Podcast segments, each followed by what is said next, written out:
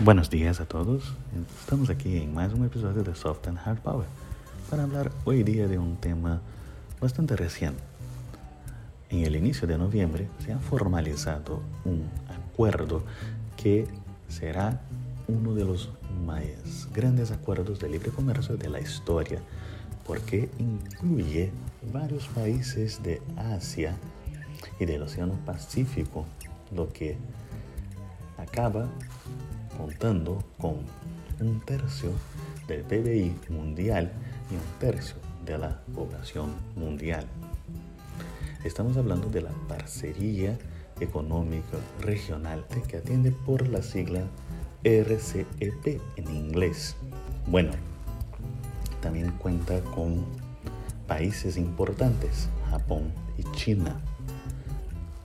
Esto obviamente viene con una especie de respuesta a Estados Unidos, una respuesta de China a Estados Unidos, debido a que en el año 2017, tres días después del ingreso a la Casa Blanca de Donald Trump, él ha firmado un documento donde retira el país del, de la parcería Transpacífico, TPP en su sigla inglés.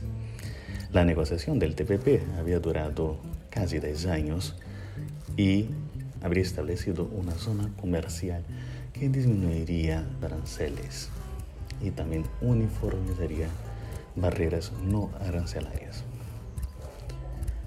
Las economías más grandes del mundo, algunas de ellas estaban ahí, como el caso de Estados Unidos, y habían 12 otros países también importantes, Singapur, Brunei, Nueva Zelanda, Chile, Australia, Perú, Vietnam, Malasia, Japón, México y Canadá.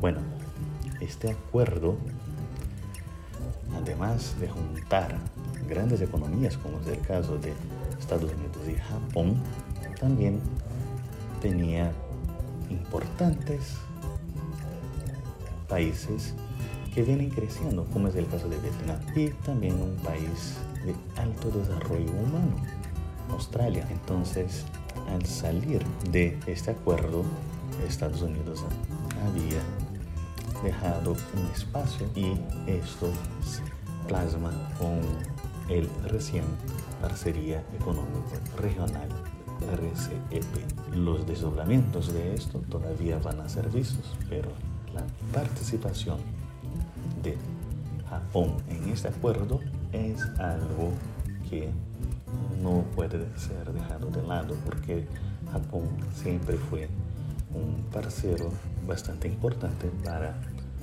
Estados Unidos. Entonces vamos a hablar un poco más de esto en los próximos programas y obviamente los desdoblamientos de este tema. Nos vemos en el próximo episodio. Hasta luego.